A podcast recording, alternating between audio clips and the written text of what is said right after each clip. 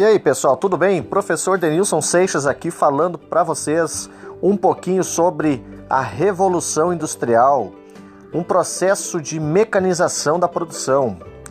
A revolução industrial, ela não mudou somente o processo de produção, mas também as relações sociais, mudou as relações de trabalho, relações com o meio ambiente também, uma série de fatores então a Revolução Industrial trouxe de mudanças.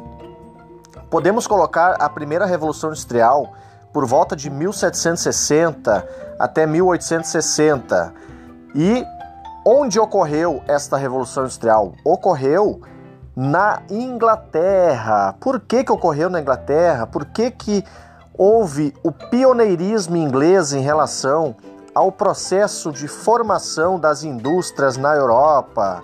É que estava em curso na Inglaterra uma outra revolução, a Revolução Gloriosa, que acabou com a monarquia absolutista, implementando uma monarquia parlamentarista. E isso fez com que a burguesia tivesse mais liberdade, consequentemente, mais lucro e investindo então nas primeiras indústrias na Inglaterra.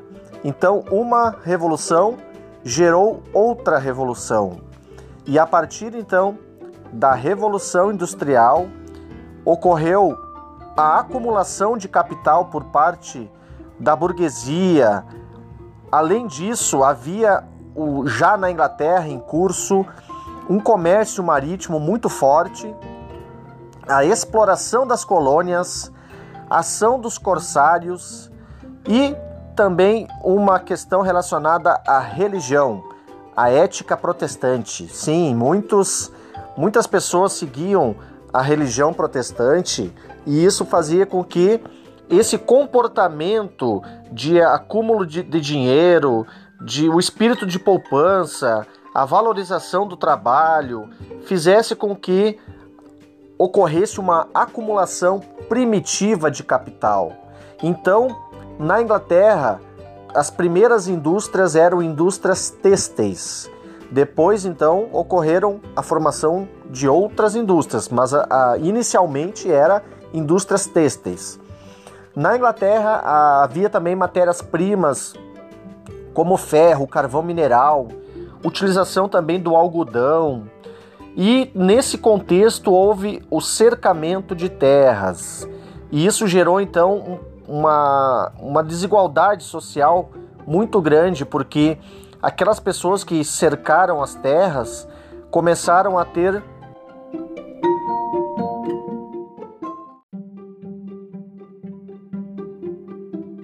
lucro. E aquelas pessoas que foram expulsas das terras, os pequenos produtores, se tornaram mão de obra na zona urbana da Inglaterra. Porém, ocorreu que boa parte dessas pessoas não conseguiram se recolocar no trabalho, no mercado de trabalho. Então, basicamente, alguns produtores rurais trabalhavam no campo, tinham essa experiência, mas não tinham experiência na indústria. Então, gerou um, um excedente de população ociosa e isso gerou um problema, uma tensão social na Inglaterra. Muitas pessoas então passando fome, sem emprego, e isso era uma condição da época. Lembrando também que a burguesia fazia parte na, dentro do processo ali da Revolução Gloriosa, a burguesia fazia parte do parlamento. E isso fez com que, quando uh, o rei absolutista saiu do poder, a burguesia então teve é, esse contato com o poder político também, tá?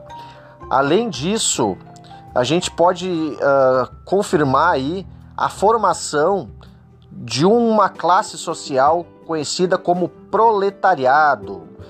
Isso, o proletariado então eram aquelas pessoas que trabalhavam na indústria e lembrando também que havia o trabalho infantil, o trabalho feminino e muitas pessoas eram exploradas de uma forma intensa.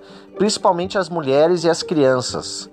E os homens também ganhavam um salário muito baixo, trabalhavam uma quantidade de horas muito grande, sem condições de segurança. A gente pode também lembrar que ocorreu um processo de urbanização na Inglaterra, porque as fábricas começaram também a, a construir vilarejos para os operários próximos às fábricas. Então eram uh, casebres, eram uh, casas muito precárias, sem condição de saneamento, e isso então gerou uma urbanização de certa forma desordenada, tá? Esse proletariado é, também tinha a questão da divisão do trabalho.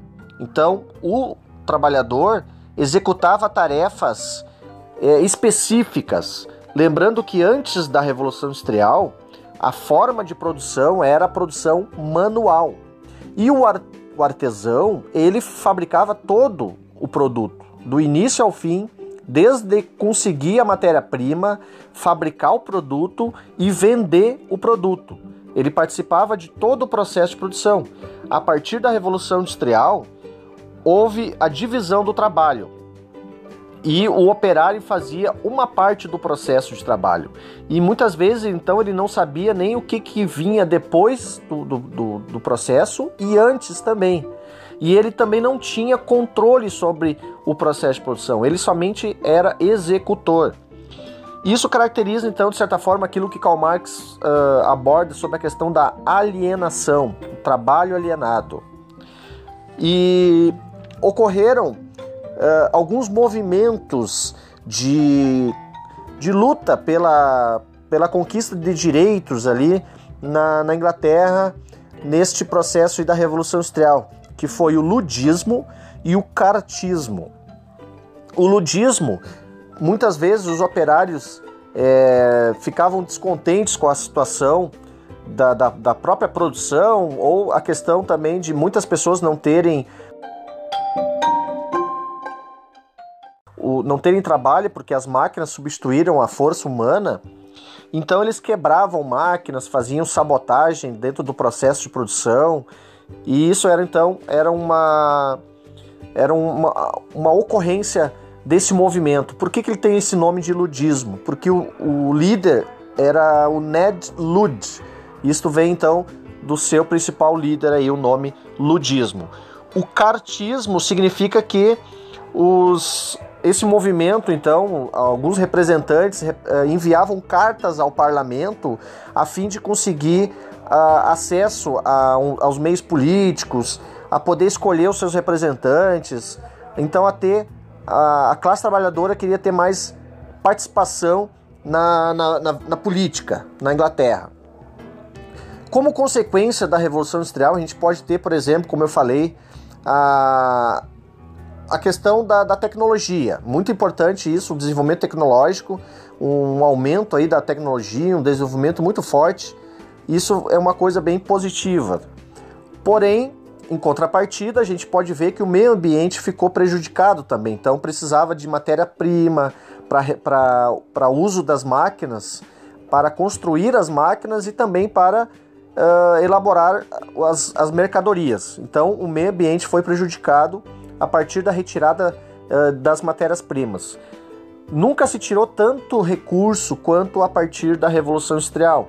Se a gente for analisar a história, é, pegar lá da pré-história, né, como o ser humano teve contato com a, a, as, os recursos naturais, mas de uma forma de certa, é, de certa forma equilibrada. A partir da Revolução Industrial, então, ocorreu uma intensa retirada dos recursos naturais e isso então trouxe uh, um monte de problemas que nós temos ainda hoje, né? É, a questão da poluição dos rios, a poluição do solo, poluição do ar também. Então, é, a Revolução Industrial trouxe é, coisas boas, mas também trouxe coisas negativas. Além da gente viver hoje numa situação de, de consumo exagerado, a gente tem, de certa forma, reflexo nesse sistema de produção é, industrial. Então existe um consumismo exacerbado, um consumismo exagerado é, e, e, muitas vezes as pessoas não são valorizadas porque não consomem. Né? Então, é, esse tipo de sociedade que nós temos hoje, muito a gente pode entender isso a partir daquilo que ocorreu no, na Revolução Industrial. Tá? Então, é, espero que vocês tenham é, compreendido em parte aí a, o processo de Revolução Industrial e esse processo de mecanização aí da produção. Grande abraço então a todos.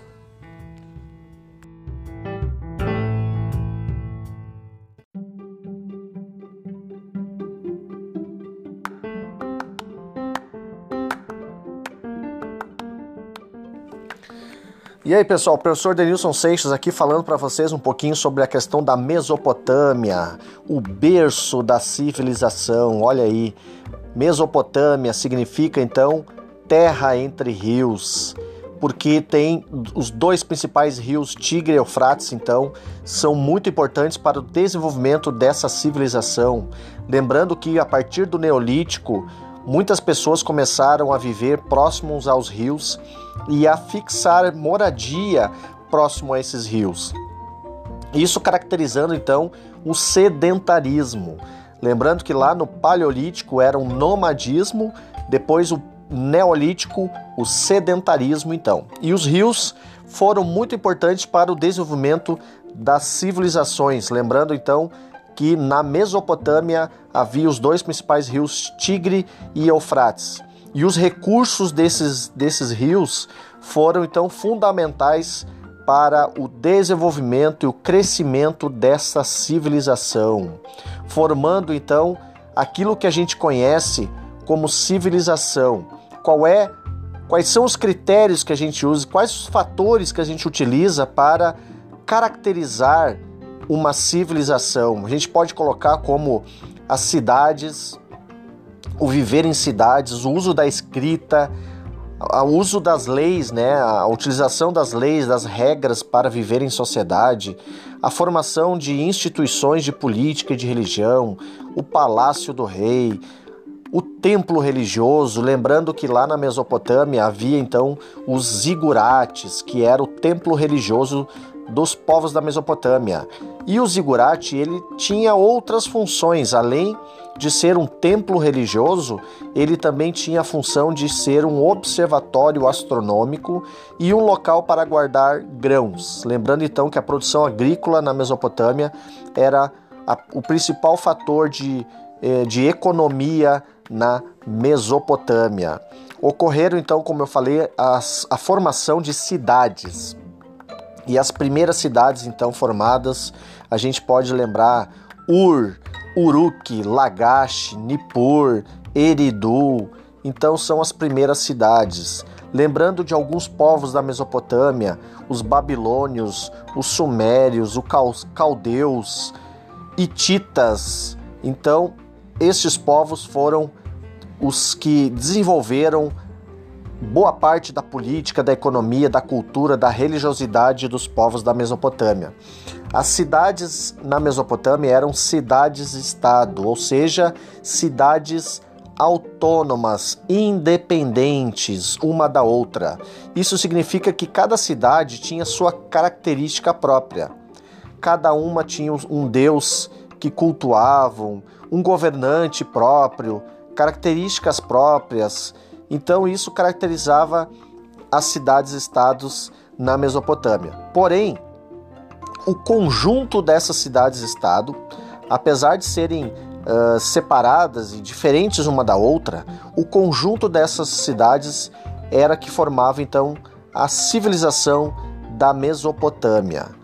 A religiosidade da Mesopotâmia era politeísta, acreditava em vários deuses, Porém, diferente dos egípcios, eles não acreditavam na vida após a morte. Tinha essa característica. Para eles, a vida era muito inconstante. A, a cada momento poderia ocorrer uma situação que da natureza, um evento da natureza que poderia prejudicar a sua cidade, as suas plantações. Então eles viviam o aqui e agora. Não se preocupavam com a vida após a morte, diferente dos egípcios que tinham todo um, um ritual ali de, de, mumificação, uma construção ali das pirâmides, né? Que, que cuidavam então com esse processo. Os povos da Mesopotâmia não tinham essa característica. Lembrando da escrita, muito importante na Mesopotâmia, a escrita chamada cuneiforme. Por que cuneiforme? Porque era escrita em, em, argilas, em tabletes de argilas e utilizavam uma ferramenta no formato de cunha, como se fosse uma espécie de um prego, vamos dizer assim, um formato de uma ponta e escreviam então é, aquilo que era necessário para o dia a dia. Uma coisa muito importante para o desenvolvimento da escrita, né? Era, claro, um fator de, de comunicação entre as pessoas, mas também uma comunicação com as divindades, faziam salmos, poemas para os deuses. Além de tudo, os povos da Mesopotâmia eram uh, ligados à, astronomia, à matemática, e isso então é, era muito importante para a construção de, de prédios, a, a questão da matemática. Então a escrita também se desenvolveu em função disso. Uh, a escrita cuneiforme, muitas vezes, por exemplo, a gente pode pegar a, a lei, a lei de Italião, do Código de Hammurabi. Né? Como é que eles faziam isso? Eles colocavam então é, alguma coisa que era escrito para tornar permanente, eles colocavam em fornos. Então, ao sair do forno, a, aquilo que estava escrito num tablete era permanente, ficava permanente escrito, ninguém poderia alterar. Né? Então, é, esse era um processo para o desenvolvimento da escrita na Mesopotâmia, utilizando então a argila. Tá? E como eu falei ali do Código de Hammurabi, foi também considerado o primeiro código de leis que, que se tem notícia, uma, um código chamado Lei de Talião, olho por olho, dente por dente. Então, cada pessoa por exemplo, se uma pessoa cometesse um crime, ela deveria pagar na mesma moeda. Então, um código punitivo e muito importante aí dentro desse processo para que, que a gente possa entender ah, como era a formação das leis na Mesopotâmia, tá bom? Então, deixo esse recadinho aí para vocês sobre a Mesopotâmia. Um grande abraço e até um próximo podcast. Abraço a todos.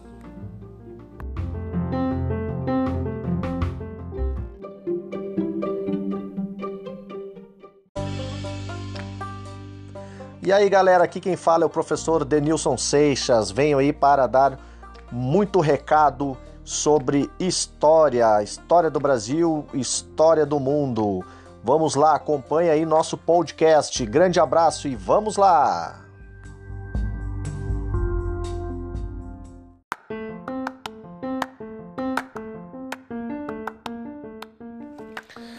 E aí, pessoal, professor Denilson Seixas aqui falando para vocês um pouquinho sobre a questão da Mesopotâmia, o berço da civilização. Olha aí, Mesopotâmia significa então terra entre rios, porque tem os dois principais rios, Tigre e Eufrates, então, são muito importantes para o desenvolvimento dessa civilização. Lembrando que a partir do Neolítico, muitas pessoas começaram a viver próximos aos rios e a fixar moradia próximo a esses rios. Isso caracterizando então o sedentarismo. Lembrando que lá no Paleolítico era um nomadismo, depois o Neolítico, o sedentarismo então. E os rios foram muito importantes para o desenvolvimento das civilizações. Lembrando então que na Mesopotâmia havia os dois principais rios Tigre e Eufrates. E os recursos desses, desses rios foram então fundamentais para o desenvolvimento e o crescimento dessa civilização, formando então aquilo que a gente conhece como civilização. Qual é quais são os critérios que a gente usa, quais os fatores que a gente utiliza para caracterizar uma civilização. A gente pode colocar como as cidades, o viver em cidades, o uso da escrita, o uso das leis, né, a utilização das leis, das regras para viver em sociedade, a formação de instituições de política e de religião, o palácio do rei, o templo religioso, lembrando que lá na Mesopotâmia havia então os zigurates, que era o templo religioso dos povos da Mesopotâmia. E o zigurate ele tinha outras funções, além de ser um templo religioso, ele também tinha a função de ser um observatório astronômico e um local para guardar grãos. Lembrando então que a produção agrícola na Mesopotâmia era a, o principal fator de, eh, de economia na Mesopotâmia. Ocorreram então, como eu falei, as, a formação de cidades.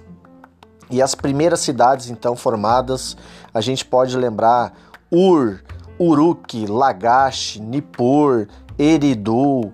Então são as primeiras cidades. Lembrando de alguns povos da Mesopotâmia, os babilônios, os sumérios, os caldeus, hititas. Então, estes povos foram os que desenvolveram boa parte da política, da economia, da cultura, da religiosidade dos povos da Mesopotâmia.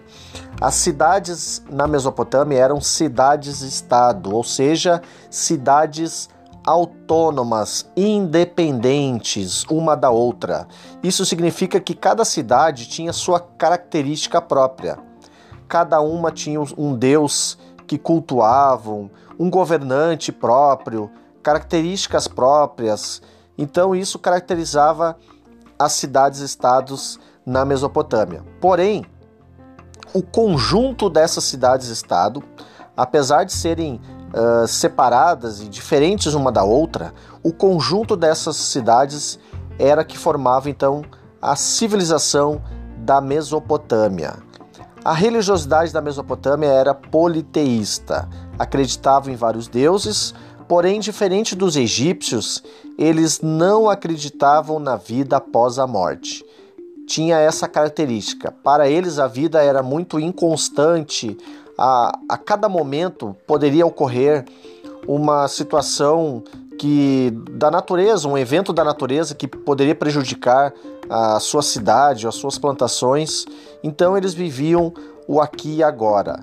Não se preocupavam com a vida após a morte diferente dos egípcios que tinham todo um, um ritual ali de, de, mumificação, uma construção ali das pirâmides, né?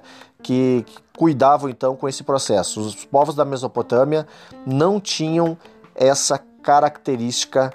Lembrando da escrita, muito importante na Mesopotâmia, a escrita chamada cuneiforme. Por que cuneiforme? Porque era escrita em, em, argilas, em tabletes de argilas e utilizavam uma ferramenta no formato de cunha, como se fosse uma espécie de um prego, vamos dizer assim, um formato de uma ponta e escreviam então é, aquilo que era necessário para o dia a dia. Uma coisa muito importante para o desenvolvimento da escrita, né?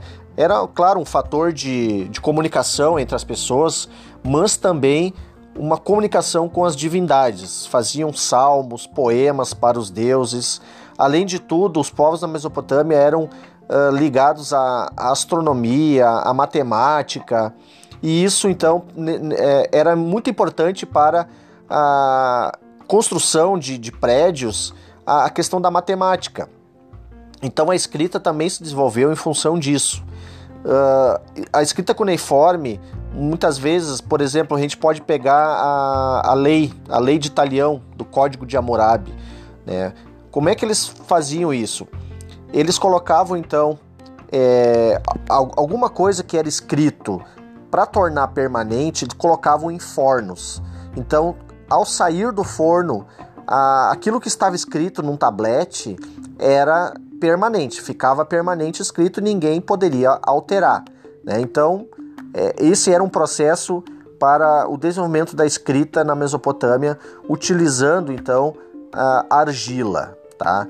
E como eu falei ali do Código de Hammurabi, foi também considerado o primeiro código de leis que, que se tem notícia, uma, um código chamado Lei de Talião, olho por olho, dente por dente. Então, cada pessoa, por exemplo, se uma pessoa cometesse um crime, ela deveria pagar na mesma moeda. Então, um código punitivo e muito importante aí dentro desse processo para que, que a gente possa entender uh, como era a formação das leis na Mesopotâmia, tá bom?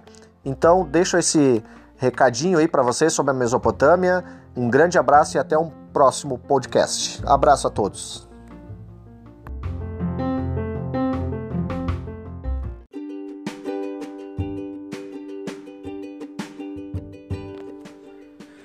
E aí, pessoal, tudo bem? Professor Denilson Seixas aqui falando para vocês um pouquinho sobre a revolução industrial, um processo de mecanização da produção.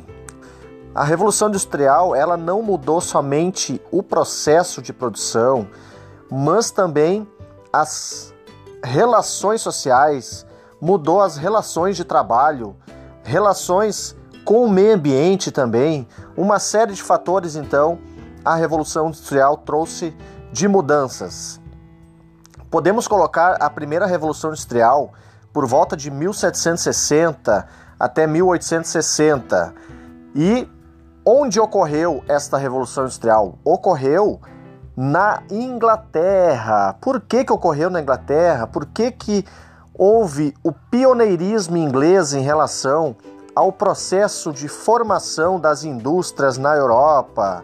É que estava em curso na Inglaterra uma outra revolução, a Revolução Gloriosa, que acabou com a monarquia absolutista, implementando uma monarquia parlamentarista. E isso fez com que a burguesia tivesse mais liberdade, consequentemente, mais lucro e investindo então nas primeiras indústrias na Inglaterra.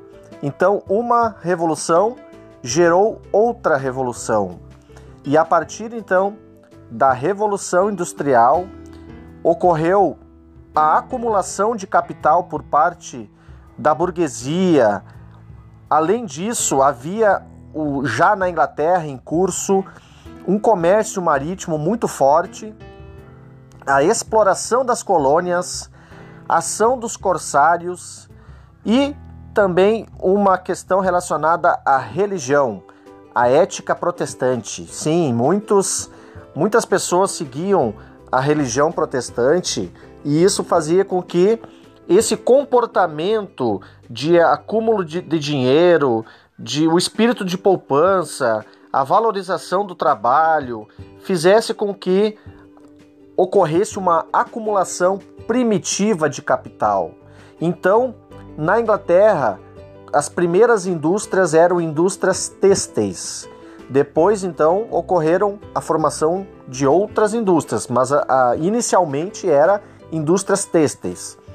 Na Inglaterra a, havia também matérias-primas como ferro, carvão mineral, utilização também do algodão, e nesse contexto houve o cercamento de terras.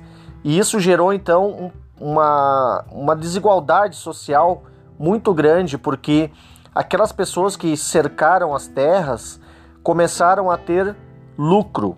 E aquelas pessoas que foram expulsas das terras, os pequenos produtores, se tornaram mão de obra na zona urbana da Inglaterra.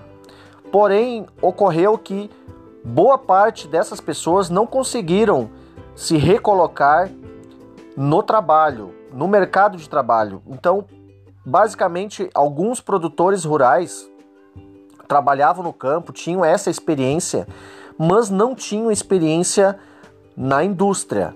Então, gerou um, um excedente de população ociosa e isso gerou um problema, uma tensão social na Inglaterra. Muitas pessoas então passando fome, sem emprego, e isso era uma condição da época. Lembrando também que a burguesia fazia parte na, dentro do processo ali da Revolução Gloriosa, a burguesia fazia parte do parlamento. E isso fez com que, quando uh, uh, o rei absolutista saiu do poder, a burguesia então teve é, esse contato com o poder político também, tá? Além disso, a gente pode uh, confirmar aí a formação de uma classe social conhecida como proletariado. Isso, o proletariado, então, eram aquelas pessoas que trabalhavam na indústria. E lembrando também que havia o trabalho infantil, o trabalho feminino, e muitas pessoas eram exploradas de uma forma intensa, principalmente as mulheres e as crianças. E os homens também ganhavam um salário muito baixo, trabalhavam uma quantidade de horas muito grande, sem condições de segurança. A gente pode também lembrar que ocorreu um processo de urbanização na Inglaterra, porque as fábricas começaram também a, a construir vilarejos para os operários próximos às fábricas. Então eram uh, casebres, eram uh, casas muito precárias, sem condição de saneamento, e isso então gerou uma urbanização de certa forma desordenada, tá? Esse proletariado é, também tinha a questão da divisão do trabalho. Então, o trabalhador executava tarefas é, específicas. Lembrando que antes da Revolução Industrial, a forma de produção era a produção manual. E o, ar, o artesão, ele fabricava todo o produto, do início ao fim, desde conseguir a matéria-prima, fabricar o produto e vender o produto. Ele participava de todo o processo de produção. A partir da Revolução Industrial, houve a divisão do trabalho. E o operário fazia uma parte do processo de trabalho. E muitas vezes, então, ele não sabia nem o que, que vinha depois do, do, do, processo e antes também. E ele também não tinha controle sobre o processo de produção, ele somente era executor. Isso caracteriza, então, de certa forma, aquilo que Karl Marx uh, aborda sobre a questão da alienação, o trabalho alienado. E ocorreram uh, alguns movimentos de, de luta pela, pela conquista de direitos ali na, na Inglaterra neste processo da Revolução Industrial que foi o ludismo e o cartismo. O ludismo, muitas vezes os operários é, ficavam descontentes com a situação da, da, da, própria produção ou a questão também de muitas pessoas não terem, o, não terem trabalho porque as máquinas substituíram a força humana. Então eles quebravam máquinas, faziam sabotagem dentro do processo de produção e isso era então era uma era uma, uma ocorrência desse movimento. Por que, que ele tem esse nome de ludismo? Porque o, o líder era o Ned Lud. Isto vem então do seu principal líder aí, o nome ludismo. O cartismo significa que os, esse movimento, então, alguns representantes eh, enviavam cartas ao parlamento a fim de conseguir uh, acesso a, um, aos meios políticos, a poder escolher os seus representantes, então a ter a, a classe trabalhadora queria ter mais participação na, na, na, na política na Inglaterra. Como consequência da Revolução Industrial, a gente pode ter, por exemplo, como eu falei, a, a questão da, da, tecnologia. Muito importante isso, o desenvolvimento tecnológico, um aumento aí da tecnologia, um desenvolvimento muito forte. Isso é uma coisa bem positiva. Porém, em contrapartida, a gente pode ver que o meio ambiente ficou prejudicado também, então precisava de matéria-prima para uso das máquinas, para construir as máquinas e também para uh, elaborar as, as mercadorias. Então, o meio ambiente foi prejudicado a partir da retirada uh, das matérias-primas. Nunca se tirou tanto recurso quanto a partir da Revolução Industrial. Se a gente for analisar a história, é, pegar lá da pré-história, né? Como o ser humano teve contato com a, a, as, os recursos naturais, mas de uma forma de certa, é, de certa forma equilibrada. A partir da Revolução Industrial, então, ocorreu uma intensa retirada dos recursos naturais e isso então trouxe uh, um monte de problemas que nós temos ainda hoje, né? É, a questão da poluição dos rios, a poluição do solo, poluição do ar também. Então, é, a Revolução Industrial trouxe é, coisas boas, mas também trouxe coisas negativas. Além da gente viver hoje numa situação de, de consumo exagerado, a gente tem, de certa forma, reflexo nesse sistema de produção é, industrial. Então, existe um consumismo exacerbado, um consumismo exagerado, é, e, e, muitas vezes as pessoas não são valorizadas porque não consomem. Né? Então, é, esse tipo de sociedade que nós temos hoje, muito a gente pode entender isso a partir daquilo que ocorreu no, na Revolução Industrial, tá? Então, é, espero que vocês tenham é, compreendido em parte aí a, o processo de Revolução Industrial e esse processo de mecanização aí da produção. Grande abraço então a todos.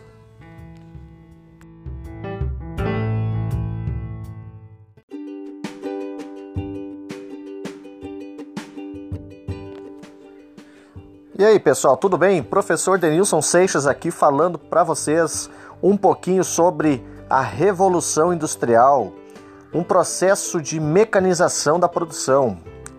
A revolução industrial, ela não mudou somente o processo de produção, mas também as relações sociais, mudou as relações de trabalho, relações com o meio ambiente também, uma série de fatores então a Revolução Industrial trouxe de mudanças.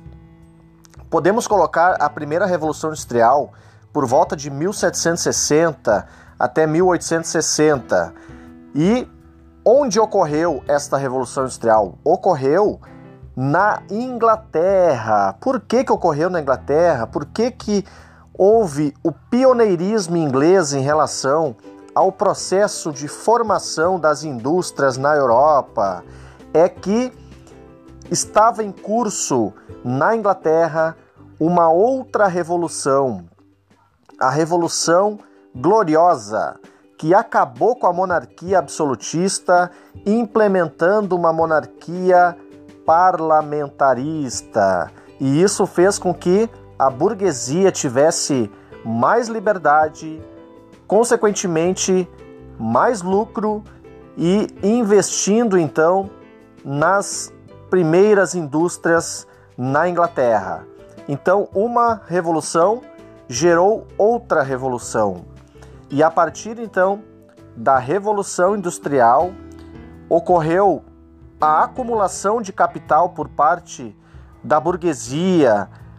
Além disso, havia o, já na Inglaterra em curso um comércio marítimo muito forte, a exploração das colônias ação dos corsários e também uma questão relacionada à religião, à ética protestante. Sim, muitos, muitas pessoas seguiam a religião protestante e isso fazia com que esse comportamento de acúmulo de, de dinheiro, de o espírito de poupança, a valorização do trabalho, fizesse com que ocorresse uma acumulação primitiva de capital.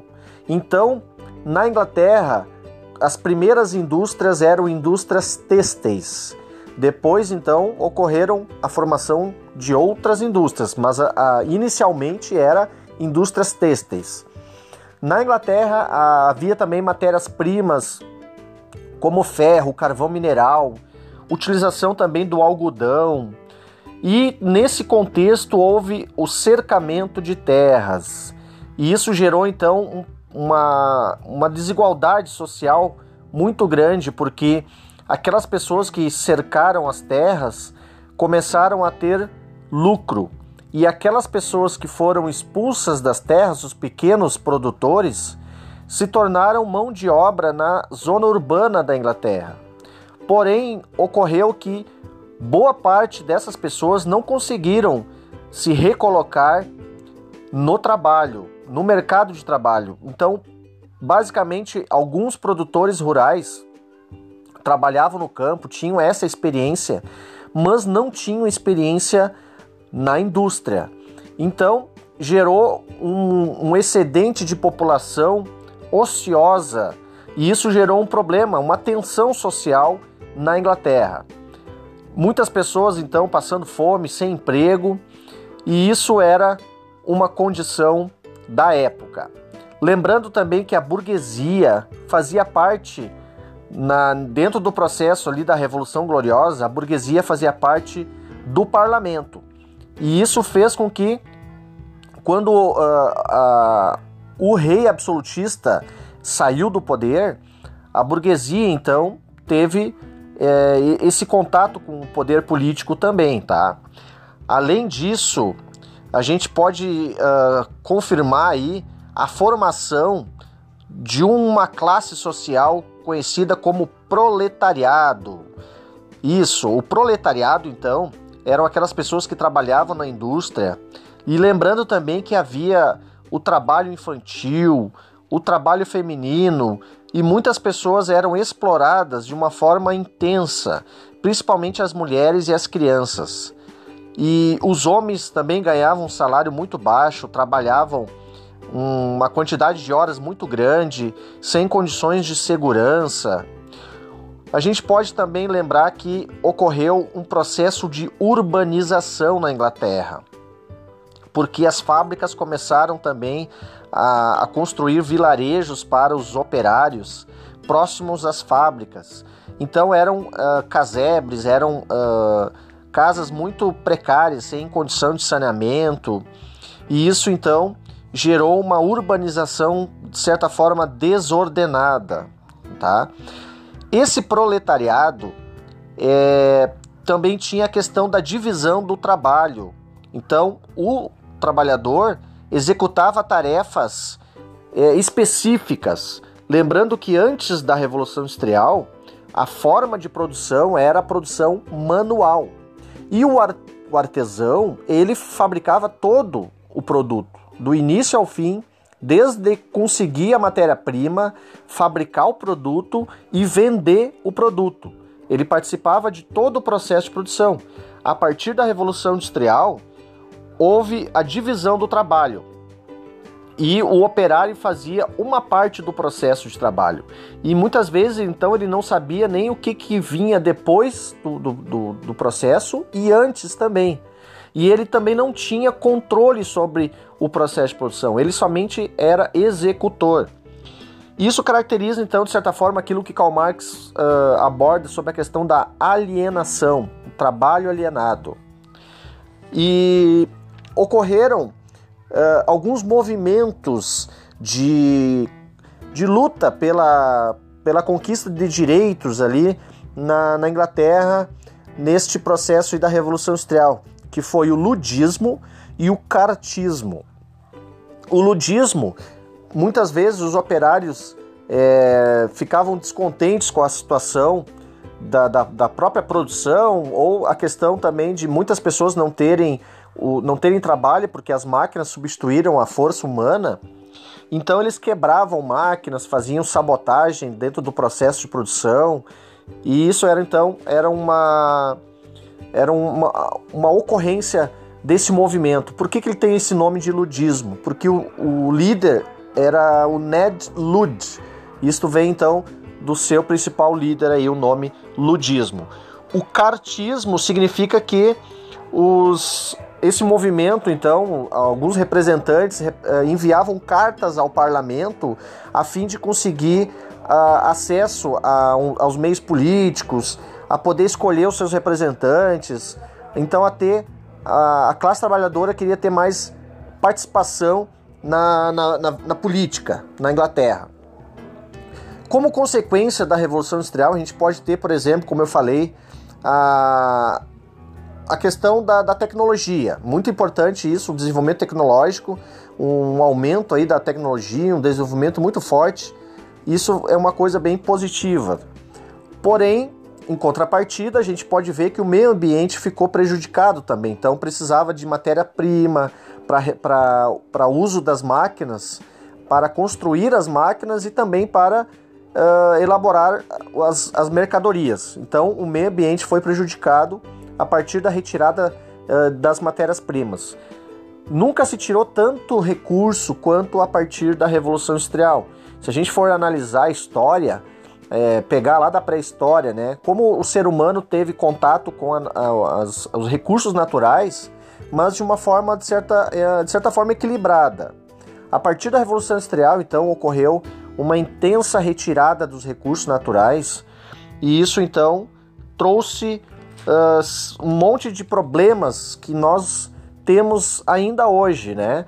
É, a questão da poluição dos rios, a poluição do solo, poluição do ar também. Então, é, a Revolução Industrial trouxe é, coisas boas, mas também trouxe coisas negativas. Além da gente viver hoje numa situação de, de consumo exagerado, a gente tem, de certa forma, reflexo nesse sistema de produção é, industrial. Então existe um consumismo exacerbado, um consumismo exagerado é, e, e, muitas vezes as pessoas não são valorizadas porque não consomem. Né? Então é, esse tipo de sociedade que nós temos hoje, muito a gente pode entender isso a partir daquilo que ocorreu no, na Revolução Industrial. Tá?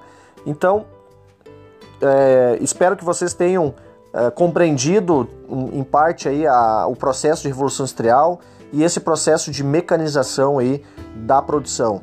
Grande abraço então a todos.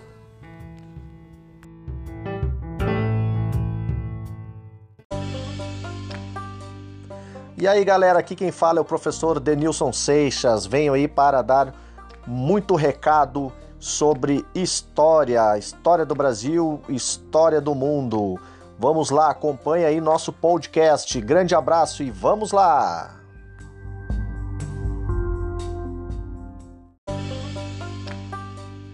E aí galera, aqui quem fala é o professor Denilson Seixas. Venho aí para dar muito recado sobre história, história do Brasil, história do mundo. Vamos lá, acompanha aí nosso podcast. Grande abraço e vamos lá!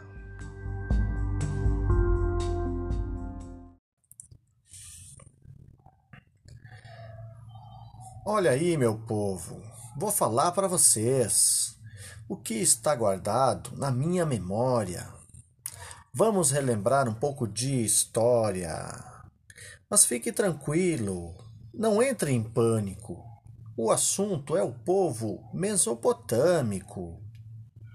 É muito interessante, preste atenção, pois é o berço da civilização. Vamos colocar tudo dentro dos conforme. Só não esqueça da escrita cuneiforme. Havia cidade e o zigurate está situado onde hoje é o Iraque. Tinha também dois grandes rios, o nome deles Tigre e Eufrates. Isso eu falo há muito tempo o zigurate era um grande templo. Não podemos esquecer do rei Hammurabi, que tinha o poder na sua mão. Ele criou a lei de Talião. E de repente, a regra geral era olho por olho, dente por dente. Esse é um assunto que eu levo muito a sério, pois nesse lugar tinha o povo sumério Olha aí, povo meu, não podemos esquecer dos babilônios, hititas e caldeus. Havia grandes cidades de norte a sul, Uruk, Lagash, Nínive e Ur. Isso tudo é uma loucura. Temos que lembrar que a economia tinha como base a agricultura. Agora vamos falar de algo normal, só pode ser da área social. O rei era o mais importante, mas tinha aquele que dominava a escrita. Estou falando, claro, do escriba. É isso aí, gente, fazer esta revisão aí sobre a Mesopotâmia. Grande abraço.